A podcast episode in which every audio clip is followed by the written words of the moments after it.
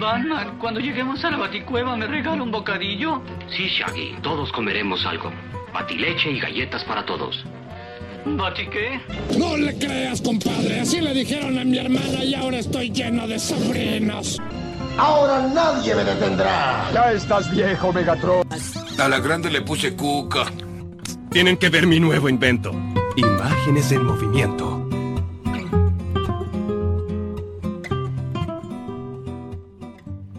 Esto es Lo Dibujito, un podcast de películas y series de animación. Yo soy el Sapo y me acompaña como siempre el querido esgrimista de la palabra. ¿Cómo le va? Buenas Sapo, ¿cómo estás? Bien, viejo. Y hoy tenemos una suerte de bonus track. De nuestra trilogía del oso. Simplemente porque hay un oso involucrado, varios osos involucrados en esta película. Se trata de... Uy, esto está difícil. Vuelve mi requete contra archienemigo, Fe. El idioma francés. Oh, complicado esto. ¿Cómo vamos a ver? Pero pido disculpas al mundo todo por cómo voy a pronunciar a quienes trabajaron en esta película. Los, los, personajes son fáciles de pronunciar en su gran mayoría, pero va a ser complicado mencionar a las personas que estuvieron involucradas en el proyecto, por eso vamos a mencionarlo lo menos posible. Es una película de 2012, es una animación franco-belga, dirigida por, y acá agárrense, yo creo que se pronuncia Estefan Abiu. Yo diría Stefan Abiu. Yo diría que viene por ahí. Este es más fácil. Vincent eh, Patar, que sería algo Patiur, no sé. Y Benjamin Renner. Yo creo que como Renner, el, el que hace Hawkeye, se, se, se pronuncia Renner. Y se estrenó en 2012 en Francia. Y bueno, esta película está basada en la serie de libros infantiles de la autora e ilustradora belga Gabrielle Vincent.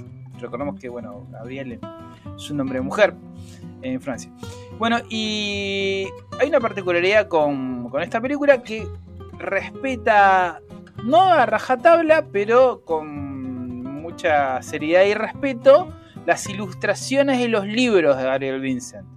Entonces no había una reinvención estética para la película que recordemos no es en CGI, sino en eh, animación tradicional, dibujo tradicional.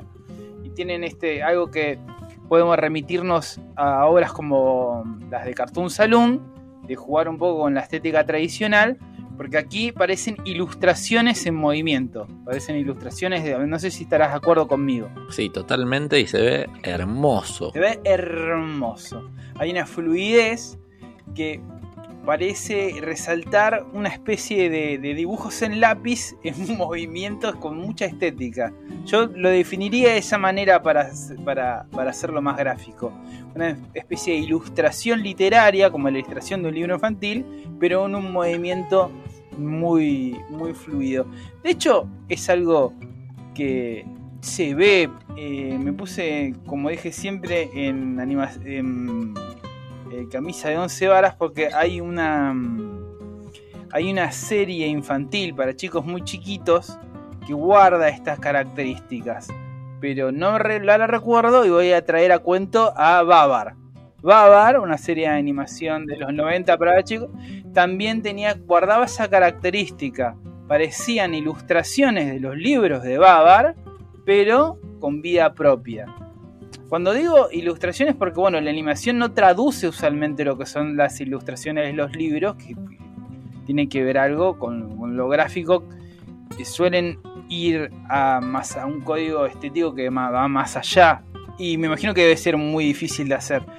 Bueno, esta película fue muy bien, fue en el Festival de Cannes, tuvo una buena recepción de la crítica y eh, bueno, se ganó un premio César a Mejor Película de Animación y estuvo nominada a los Oscars y como siempre pierde contra Disney, ¿no?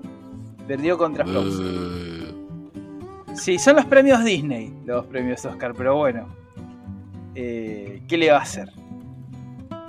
Y la, la historia sigue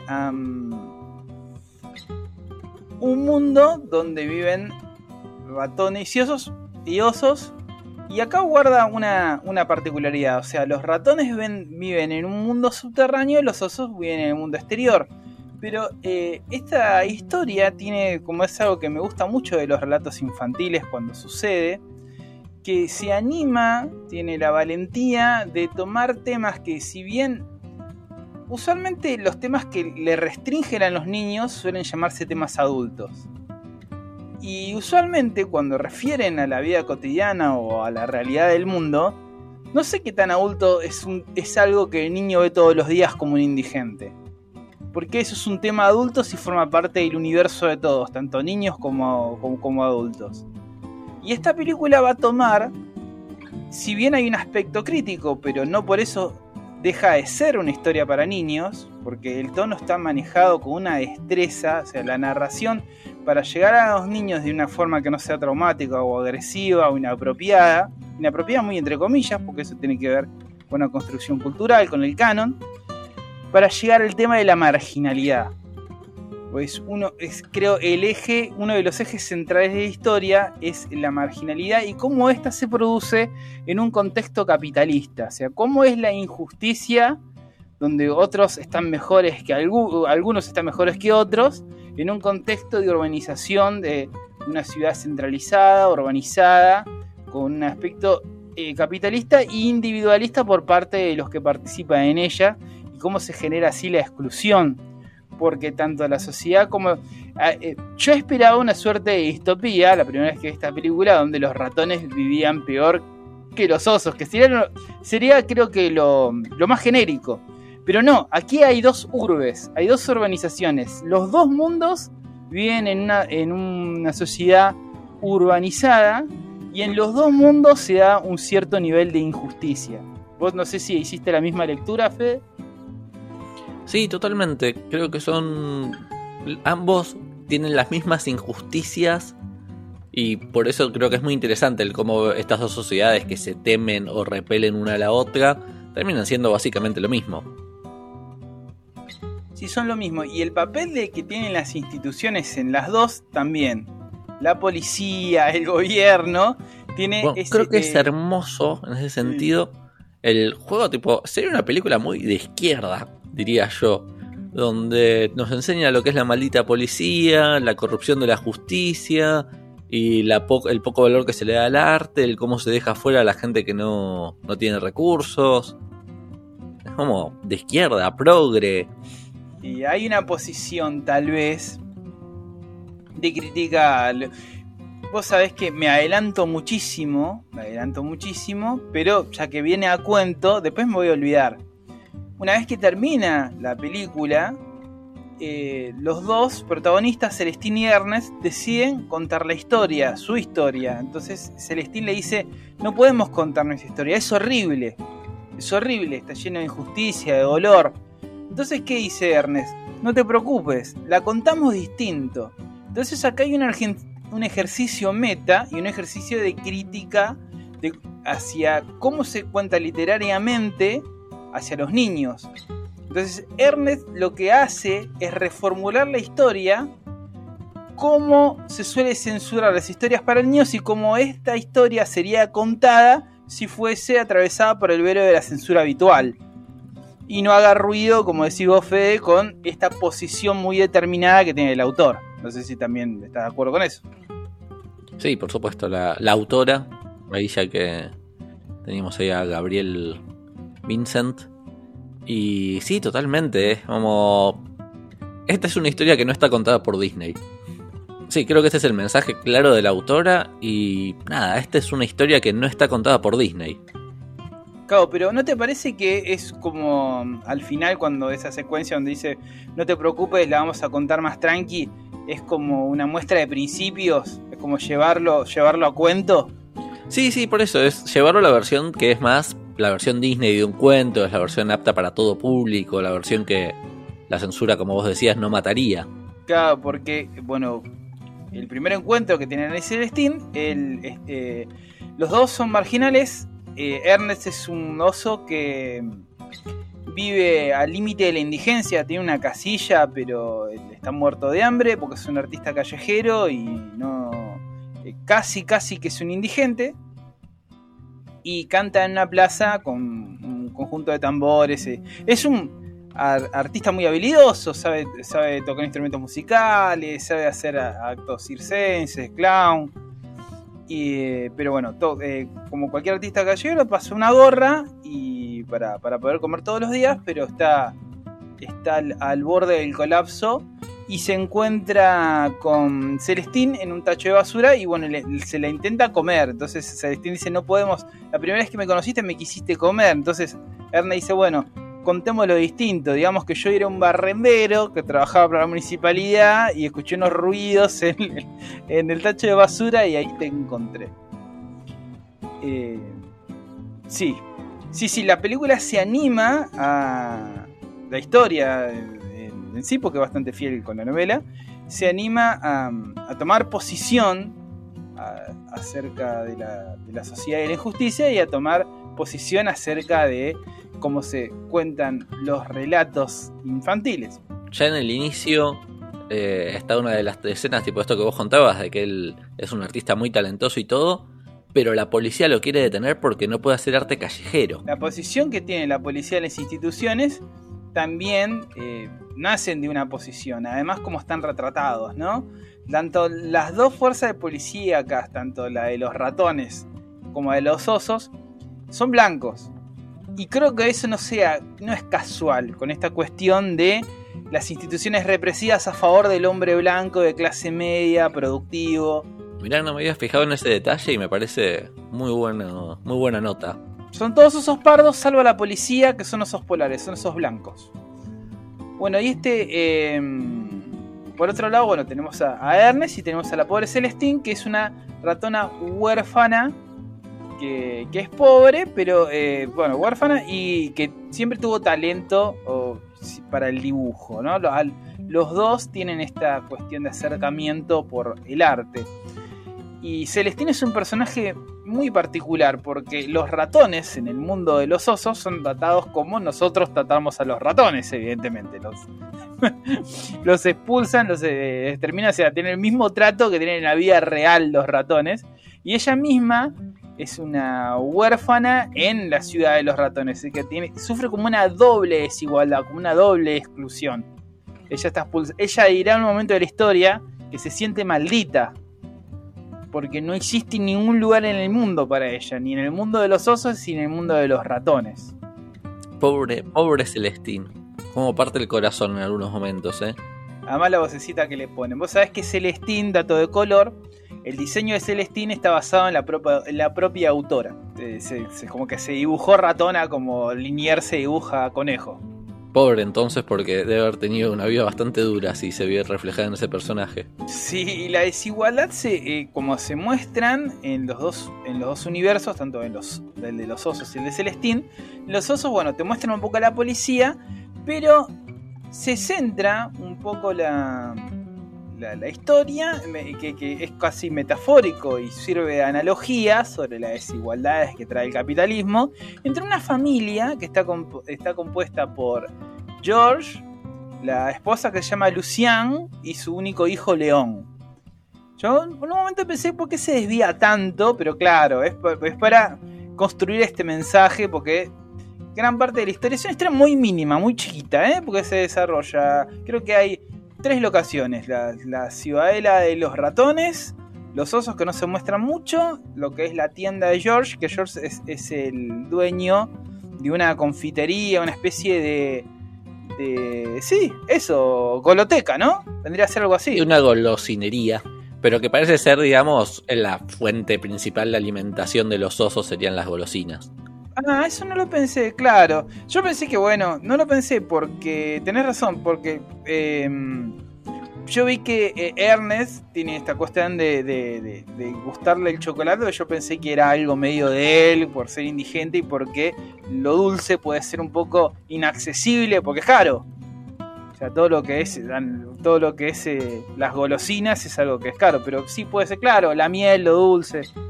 Y creo que también ahí juegan justamente con la contracara de los ratones y los dentistas y los dientes. Justamente porque, bueno, los osos comen todo el tiempo golosinas y por eso pierden los dientes y por eso necesitan dentistas. Sí, ahora iba a eso. Está, está colabora la imagen de George con su golosinería y cómo es, o sea, cuál es el- la gran actividad comercial en el mundo de los osos y en el mundo de, de los de los ratones. Y este George tiene esta goloteca y la tiene al lado de un colegio. Entonces salen los nenes en el colegio y le compran golosinas. Y enfrente de la goloteca de George está la... mm, ¿Cómo se llama? El consultorio de dentista de su esposa, Lucian. Entonces ellos en una cena familiar le dicen a, a su hijo León, porque el hijo de León quiere comer dulces y el padre no lo deja. Dice, no porque te vas a pudrir los dientes, que se pudran los dientes los otros niños. Y él, lo, incentiva a que tenga como un espíritu comercial, lo incentiva a que, que piense de, de forma comercial, que piense en el dinero, que piense como un inversor, que piense como un comerciante. Y George le dice expresamente, fíjate cómo es el negocio comercial, yo le pudro los dientes a los osos y tu madre se los arregla, tenés que empezar a pensar de la manera en que funciona el mundo, que el mundo funciona de esta manera. Qué bella imagen del capitalismo. Es buenísimo, es la gran representación del capitalismo en- en- de forma graciosa, amena y además instaura esta idea de cómo la mentalidad individualista, el individualismo que tiene que ver con la acumulación de del capital, se incorporan los ciudadanos cuando participan de ese mismo sistema. Lo tiene súper incorporado, es una, como es una verdad innegable. Es algo que después van a decir los representantes de la justicia en la historia. Lo mismo van a decir. Que las reglas de la sociedad son incuestionables, son así y no hay manera de revertirlas porque devenería el caos. Y, y un poco León se, lo- se los cuestiona lo que le dice el viejo, pero medio que queda ahí porque ellos están para representar esto. Y del lado de los ratones, eh, me pareció más interesante todavía, porque, bueno, en el orfanato donde, donde vive, bueno, hay como un time skip. La historia empieza cuando Celestina es muy chiquitita y después es un poco más grande, pero cuando era chiquitita la muestra en el orfanato al cuidado de una anciana que es la Gris. Que es una anciana que los educa, es muy malhumorada y los educa en el miedo, los educa, hace una moral del terror, asustándolos con la idea de eh, que los osos que se cruzan con un oso lo- los pueden comer. Y yo, a ver, esta es la, la parte que yo te pregunto, Fede. A mí la Gris me pareció un personaje que critica en cierto modo, puede ser eh, la moral apostólica romana, la moral católica, porque da, me da a las veces de una especie de, de monja de convento que quiere infundir el temor de Dios o el temor del diablo. Yo lo vi de esa manera, capaz que estoy flayando. No, en cuanto a que sea una monja me parece súper apropiado. Además están en este, digamos, orfanato y todo y conocemos mucho la imagen de los orfanatos conducidos por la iglesia. Y lo que decís, digamos, del temor por Dios y por el diablo y demás, creo que sí está bastante presente.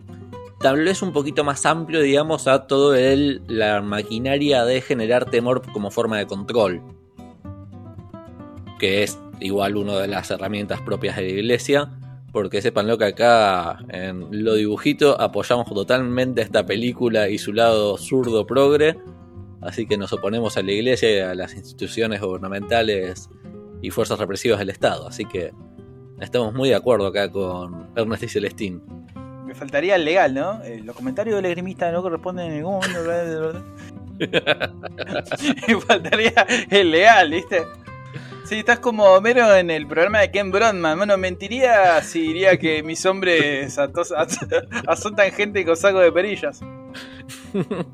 Bueno, yo lo veo de esa manera. Tanto George, George, su familia o la Gris, hace una representación de las instituciones. Y ahí aparece eh, la- el jefe de la clínica. Ya dijimos esta cuestión de por ser huérfana, ella también está excluida no solo del mundo superior de los osos, sino de su propio mundo, también es un marginal, Celestín, que con el resto de los niños del, orfanato, con los huérfanos, que según parece, eh, ellos están viviendo literalmente en la calle, porque en un momento dado, eh, cuando ella está en, el- en la clínica, yo no sabía que era una clínica en un momento dado, están esperando, una de, de sus amiguitas le dicen, nos dijeron que tenemos que esperar acá, y sientan, se sientan afuera lo que parece ser un pabellón, una sala, y ella ve por la ventana a la vieja esta, la gris, con otro grupo de nenitos, de, ratitas. Lo que me hizo pensar es que ella estuvo de chiquita con la gris y después cuando estuvo adulta fueron abandonados en la calle. Eso me hace, me hace plantear una duda que me había olvidado que quería, quería ver tu opinión al respecto. ¿Qué edad tiene Celestín para vos? Y Celestín debe tener aproximadamente entre 8 y 12 años. O sea que nunca llega a ser adulta en realidad. Es tratada como niña por el resto de los personajes, pero parece que era como muy chiquita cuando, cuando estaba con, con la gris. Parece que la gris se, se, acoge niños que morirían literalmente, pero ya cuando están adultos por la sobrepoblación, los tienen que largar o algo así. Pero si es una niña, no llega a ser un adulto. Por el trato que le dan, el jefe de clínica que le sacude la, la oreja, Sí, yo creo que sería una niña con actitudes muy maduras en algunos momentos, en otros momentos no, se nota totalmente que es una niña. Tal vez con ese crecimiento que tienen los niños de la calle medio obligados por las circunstancias. Yo lo, yo lo veo por ahí, tiene esa madurez obligada por la supervivencia. Bueno, y en el mundo de los ratones, esto está, bueno, ¿dónde estaban ellos? ¿Dónde estaban los los huérfanos? Los huérfanos lo que hacen que, me, que habla de algo muy real que puede ser la, la, gente arrastrada a la indigencia que vive de reunir cartones o papel o, latas y se los tiene que vender a alguien que los compra y los revende para reciclaje y le tiran unas monedas. Acá está retratado eso, ellos buscan, tienen que arriesgarse y subir al mundo superior a que los maten para conseguir, porque el estado, sea, ahí yo me quedo con la ciudad de los osos, porque el, si bien el sistema de salud es el pilar, de salud dental es el pilar de la sociedad de los ratones, lo dice el jefe de la clínica, pues claro, ahí no me acuerdo, el, el ya me acordé, los incisivos, el diente incisivo de los ratones les permite construir toda la ciudad, entonces cuando se pierden eso, ellos tienen la capacidad de hablar bien, de expresarse, de trabajar, vendría a ser algo como la salud mental o la salud física, ¿no? Te rompes la espalda, no podés trabajar más, sos improductivo. O sea, es muy importante la salud dental y es el pilar tanto económico como el pilar total de la sociedad, la salud dental, y por eso, bueno, la clínica es tan poderosa. Pero no arriesga, el Estado no dispone de un sistema para conseguir dientes, porque los dientes de los osos son eh, los que pueden utilizar al ser grandes eso puede para adaptarlos a incisivos. Entonces, tiene esta cuestión pseudo explota no, pseudo no, una cuestión de explotación infantil que usa la clínica para conseguir los dientes a través de los niños.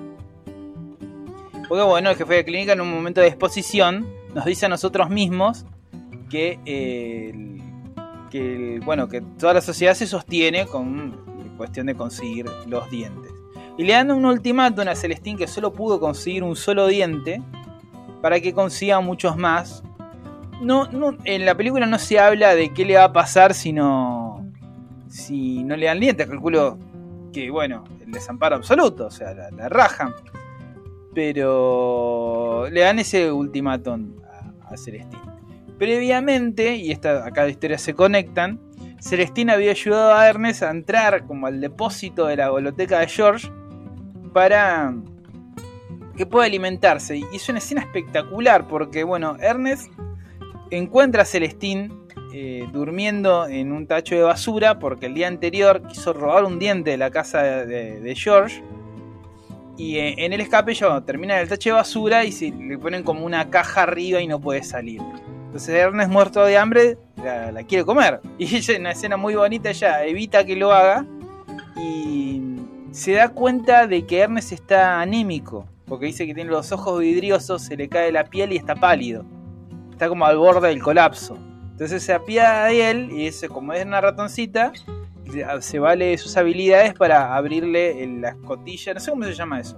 Ventiluz o tragaluz. Sí, sí un tragaluz creo que es. Del sótano de George para que Ernest pueda alimentarse. Como está tan muerto de hambre, Ernest se come todo y se queda dormido ahí. Y la poli lo vuelve a agarrar. Y además, George, vos viste, te, recordás la, frase que dice George una vez que llama a la policía y la, policía no ejerce el castigo que George quisiera que, ejecutara contra Ernest. Porque dice, va, me robó, loco, no van a hacer nada, sí lo vamos a detener. No, no, pero no le van a hacer nada. ¿Te acordás lo que les dice? No, no, no recuerdo. Nadie respeta a los comerciantes de bien. Ay, ese de bien. horrible. Gente bien. Bueno, se lo llevan Sopre. ah, viene la poli. La imagen de la poli es tan realista. eh, que está muy bien, porque es, es como la declaración de principios que dice ah, que, podemos encontrar al final de la película que hace la autora. ¿Cuál es la representación de la poli que tienen las, eh, lo- los- todos los relatos, series infantiles, series de televisión, películas, libros? Es muy caricaturesca. Es muy caricaturesca. Es, es que demasiado. No te digo que, la, que nos pongamos zurdos pusilánimes, digamos que la, la yuta ni cabida. Pero esta, esta, esta cuestión del policaricaturesco es medio negativa, porque estamos hablando de un universo donde no es así. Eh, en fin, es. eh, lo llevan Sopre y aparece Celestín. Dice, bueno, Celestín se da cuenta que, bueno, es, es muy curioso, porque en realidad Lucian, la esposa de George, que tiene consultorio ontológico, no, es, eh, no ejerce. eh, o sea, a ver cómo lo voy a contar. Cambia los dientes de los que van, pero como si se cambiase un foquito, no los atiende en un consultorio. Tiene como un mostrario de dientes y se los va intercambiando. Y se quiere, va, en, la película muestra que va un viejito, un oso viejo, y dice: ¿Qué necesita? Y yo necesito un molar, pruébese este, como si fuese ropa, ¿viste? O un zapato. Sí, sí, totalmente. Es, es como si fuera una suerte de alhajas.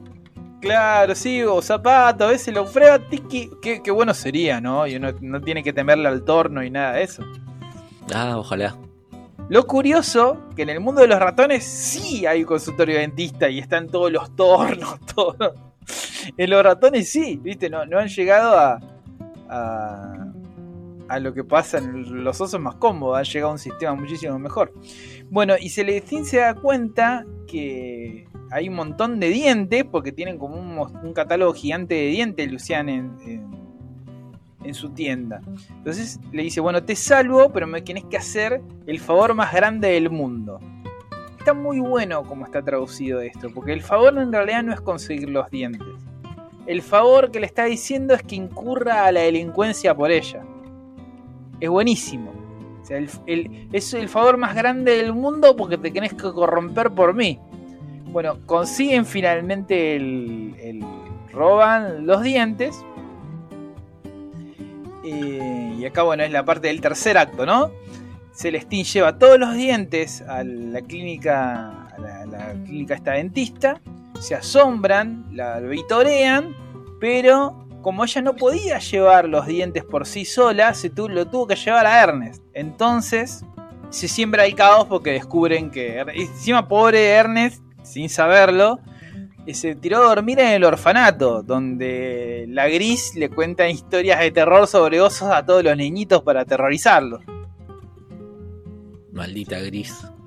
Sí, igual me dice, me gusta mucho como le gris porque cuando aparece el oso a ella le parece más importante seguir infundiendo el terror que verdaderamente escapar, ¿viste? Porque aparece como una fanática religiosa y dice, ve, yo les dije que este iba a llegar y nadie me hizo caso, pero tiene el oso atrás. Y cuando se le sale la ficha sale corriendo. O sea, le considera más, más importante se- seguir con la perolata, ¿viste? Seguir con la ideología. Bueno, escapan finalmente y, y se eh, viven una temporada juntos, ¿no? Eh, se va se va Celestín con, con Ernest y le dice, bueno, que no, no está obligada, no puede volver al mundo de los ratones, entonces se quedan con Ernest todo el invierno. Hay un acercamiento, se dan cuenta que se. Ernest se dan cuenta que, que la va queriendo a Celestín y se acercan más. Y se acercan. Lo maravilloso que es el punto de encuentro es del lado del arte. Nos encuentra del arte. Los, tanto Ernest le revela que su familia quería que él fue, que estudiese derecho, pero él eligió arte. Entonces uno puede, puede deducir por los cuadros que muestra, que parece gente muy pituca, gente de mucha guita, que lo, lo excluyeron de su familia y por eso él finalmente termina en la calle, porque termina solo. Aunque él podría haber sido una persona. Él podría haber sido parte de una familia bien también. Claro, porque él muestra y vos ves los cuadros, ves el padre que tenía el, el coso ese que usan los ingleses, lo- los jueces, no sé cómo se llama, que la El- peluca blanca. El peluquín. Sí, y parece la- el, el- lo que sería el abuelo, que parece un, un tipo con traje con un eh, esos binóculos Entonces, uno puede deducir que venía de una familia de mucha guita, que a él le forzaron y fue como. Lo sintieron como una traición, o él fue la oveja negra por decidir el arte y por eso quedó finalmente solo. Y además, esta cuestión de que Ernest enferma mucho porque la casilla donde está no está preparada para el invierno, entonces Celestín se ve obligada a cuidarlo y se da, se, da todo este acercamiento donde es como el cuarto acto donde se acerca la amistad y como sabemos cuando se funda un, un interés de amistad o cuando se funda la relación, el quinto acto obviamente tiene que venir con la ruptura. Vale decir que este cuarto acto tiene un nivel de ternura, la relación entre ellos. Es bellísimo. Mucha destreza y no necesita de mucho tiempo en pantalla o tiempo de narración para llevarlo a cabo y que se construya de la manera indicada y tenga esa recepción por parte del espectador. Bueno, finalmente hay, una forma. Hay, la película de vez en cuando tiene una, tira ciertas analogías que son buenísimas. Y una es eh, cuando se nubla el día, que Ernest ve la nube como una forma de monstruo, que es la angustia que siente él por algo que sabe y no quiere decir sobre Celestín que ellos son prófugos de la justicia. Sí, es durísimo cómo intenta protegerla de algo que no hay forma de escaparle. No hay forma de escaparle. Él ingenuamente dice, bueno, nunca nos van a agarrar si nos vemos de acá, pero bueno. El quinto acto, evidentemente. Eh, Celestina es muy inteligente y como decís vos, esta, la, no- odio decirlo, pero la universidad de la calle, ¿cómo odio la universidad de la calle, loco? Pero eh, tiene esta cosa de la universidad de la calle y dice que eh, tenés tu camioneta, Ernest, que no sé si era de Ernest o, o se la robaron. Era la que habían robado, si no me equivoco. Robaron, robaron. Porque en un momento era de Ernest, no, la afanó. Dice, bueno, esto es como una cruz del tesoro, nos van a encontrar. Dice, no, problema. Entonces, lo que hace es camuflarla. hay un maravilloso juego audiovisual, ¿no? Porque lo que hace eh, Celestín es pintarla como es el mismo fondo de la escena. Entonces termina como invisible. Algo que en realidad no podría lograrse en términos realistas. No sé si lo puedo, vos lo podés explicar mejor. Es difícil de explicar. No, no, creo que se entendió. Es como la pinta para que se camufle con el ambiente de un modo que supera lo realista, pero que se ve hermoso y que es totalmente funcional a la historia. Y aquí tenemos un eh, foreshadowing. Durante la tormenta eh, se embarra el camino y la, la camioneta está en una colina. Entonces casi se cae. Entonces Ernest se ve obligado a poner una piedra. Durante la tormenta, al llover, esa piedra se hunde.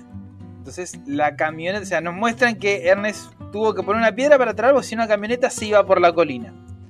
La tormenta hace que el barro debilite el piso, se hunde la piedra y la camioneta va directamente hacia la ciudad de los osos. Se estrella contra el negocio de George.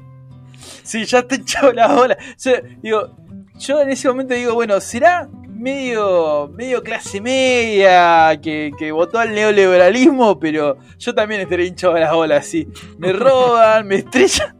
Me, se me estrella una mi, propia camioneta, me la estrellan otra vez para el local. Sí me hace algo muy caricaturesco porque cuando eh, le estrellan la camioneta dice Ernest, como Daniel el, Daniel el travieso, ¿viste? Es lo peor que le pudo haber pasado, es indigente al, al, al George. Y bueno, y la poli, las dos polis colaboran, cuando no, para, para atrapar a...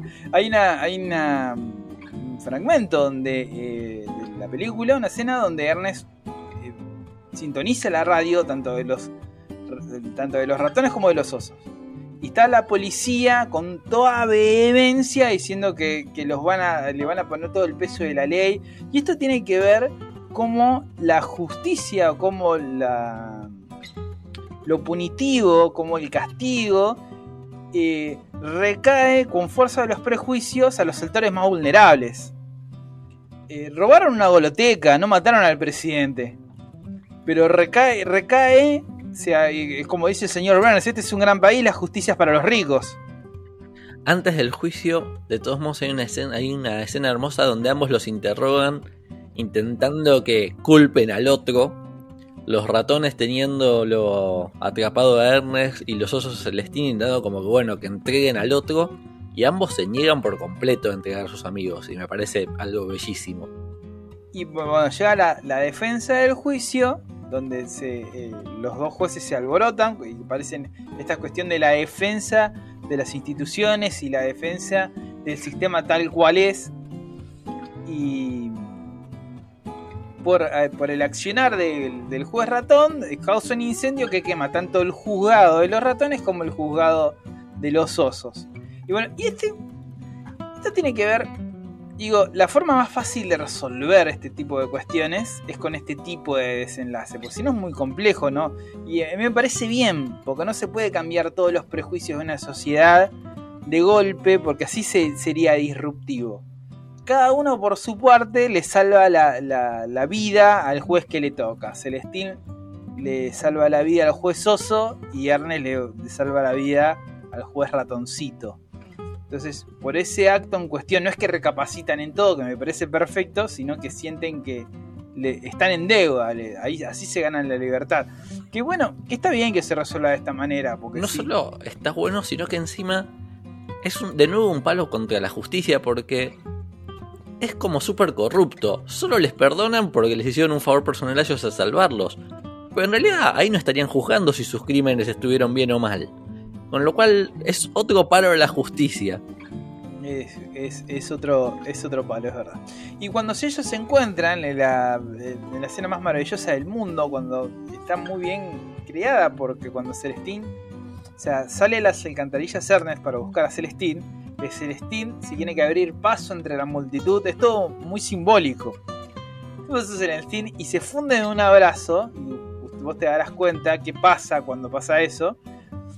Eh, todo lo demás empieza a desdibujarse hasta quedar completamente blanco. Entonces ellos cuando se funden en el abrazo, todo el mundo desaparece. Sí, es que es una historia de amistad tan bella, tan bien construida. Bueno, y finalmente cuando los, los jueces le dicen, bueno, ¿qué es lo que, qué es lo que quieren? Y lo único que quieren ellos es, es poder estar juntos. Y bueno, la historia, convengamos que esta sería una primera parte. Bueno, nos hicieron más películas. Pero, pero, pero, te tengo una grata sorpresa, Sapo. Investigando en las redes y haciendo uso no de mi gran conocimiento de francés, sino del traductor, descubrí que en el 2017 se hizo una serie animada francesa que continúa las historias después de esta película, con 26 episodios de 13 minutos. 26 episodios, mirá. Y habría que buscarla, viejo, ¿eh? Mirá, Hay que no- ver si se, si se consigue. Vamos a abrir ahí el, el planteo a ver si hay suerte, pero la verdad es que sería muy lindo poder verla. Sí, sí, sí, sí, habría, habría que buscar. No, no, no, no estaba enterado de la serie. Bueno, en fin. Como es el punto de partida del resto de las historias de Celestín, no tiene un, cierre total. Ahora ellos pueden vivir juntos en tanto en el reino de los osos, en la casa de Ernest, y bueno, y ahí continuarán las historias de Celestín. En fin, esta película en su conjunto es una propuesta muy original y para mí la gran victoria que tiene es poder contar esta historia sin ser inapropiada de ninguna manera para los niños, porque retrata de algo que, cuestiones que son muy muy reales, si bien toma una posición, yo no, la definiría como una película, una película absurda, pero si bien toma una posición, eh, es una... eh, eh, ese riesgo que toma lo, lo desarrolla con mucha destreza y llega a ser una, una historia con, eh, que cumple con todos los estándares de un relato infantil. Y se puede codificar como lo he hecho durante todo este capítulo por un adulto. Es cierto, es cierto, es una historia que... Si bien yo voy a tenerla en mi corazón siempre como zurda, es totalmente apta para niños y no los está adoctrinando, con lo cual es bueno que la vean, no le tengan miedo. Me falta otro legal, eh, vamos de vuelta. Eh, los dibujitos no se hace responsable por... Y vamos cerrando, Fede. Muy bien. Bueno, sin más que decir, este ha sido el bonus track de la trilogía del oso con la maravillosa película Ernest y Celestín. Una película súper recomendable. Eh, busca a la persona que, eh, más conservadora que tengan, que haya votado a Milei en las últimas elecciones, para tener una disputa total en, la mesa, comedor, familiar y demás. y súper apropiada para los niños, una belleza. A mí se me plantó el lagrimón. En... Ah, esa es como la pregunta final que te voy a hacer. La parte más conmovedora de la película. Para mí la escena más conmovedora es cuando en la casa está nevando adentro. Ernest está en la cama muy enfermo y Celestín le pone el paraguas encima y se recuesta sobre él para acompañarlo en su enfermedad. Yo estoy cerca, ¿eh? Yo estoy unos minutos antes. Cuando Celestín tiene la pesadilla, que se, me, imagina la gris eh, contándole sobre lo peligroso de los osos, y la despierta Ernest para decirle que él, no es la pesadilla y ella eh, rompe en llanto y le dice que se siente maldita. Que porque nadie la quiere, no tiene ningún lugar en el mundo, no tiene lugar a donde ir y no tiene, no tiene eh, futuro y su pasado tampoco le, lo la enorgullece. Y entonces ahí donde Ernest le, le dice algo maravilloso, dice, bueno, porque a mí me quiere mucha gente, ¿no? Como también se, se- se acerca acá, que no es tan terrible, ¿no? Lo dice a su manera porque es muy gruñón. Sí, eso me hizo acordar a... Bueno, me hizo pensar primero que creo que todos adoptaríamos a Celestín si tuviéramos la posibilidad. Ahí queriendo darle un poco de amor a esa pobre niña. Y voy a meter acá un comentario que se escapa un poco a nuestra programación habitual. Pero hay una campaña en Twitter muy, muy linda y que está creciendo, que es hashtag adopten niñes grandes, que busca justamente el concientizar y fomentar la adopción de niñes que ya sean más grandes, por lo general sabemos todos que al momento de adoptar muchas familias buscan el, bebé. Y hay montones de niñes que quedan en- como huérfanos, como que quedan en hogares, que quedan en situación de adopción y que ya son más grandes, que tal vez tienen 6, 8, 10, 12, 14, 16 años y que se les puede dar la posibilidad de tener una familia. Y nada, si nunca lo pensaron, vean esta película, piensen en la pobre Celestín y abran sus corazones. Sí, piensen en la humanidad, no, no me vayan a comprar un ham. También está la, la- también está la difícil situación de los adolescentes, ¿no? Que están en- Exactamente. están en orfanatos, están en casa, que son menores, pero bueno, no hay posibilidad de opción alguna y bueno, tienen como su destino marcado. Y de esta manera lúgubre y sin esperanzas nos vamos a despedir de este episodio de Lo Dibujito. Nos van a encontrar en Instagram como Lo Dibujito guion bajo guion bajo podcast. Bueno, a partir de este capítulo vamos a agregar tarea para el hogar para que no... A mí me gustaba siempre la idea de sorprender con el capítulo nuevo que venga de sorpresa, pero bueno, para quienes no se quieren spoilear la película, porque aquí la arruinamos de pies a cabeza, le contamos todo lo que tenemos que contar, damos tarea para el hogar y en este caso vamos a anunciar Ninja Cuadros va a ser el próximo episodio, así que la pueden buscar. La tienen que buscar por ahí, guiño guiño. Es una película que se estrenó en cines argentinos, con poca recepción, fue un poco opacada por eh, el advenimiento de la película de Voz, eh, Lightyear. Así que eso es para la próxima y nos despedimos hasta el próximo episodio de Lo Dibujito.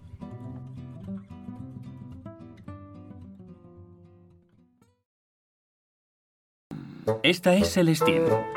Este es su mundo, el de abajo, en el que se siente rechazada. Y este es Ernest. Esta es su vida, la de arriba, en la cual no se siente querido. Viven en dos mundos opuestos. Todo está a punto de cambiar. ¿Cómo te llamas? ¿Eh? Ernest. Ah, Yo soy Celestín. No nos tomaremos ningún descanso hasta que encontremos a Ernest y a su no te preocupes, Celestín. No darán con nosotros. Un oso y un ratón no encajan. Los osos arriba y los ratones abajo, ¿es eso? Pues sí, siempre ha sido así. Celestín, anda, vámonos. Ven.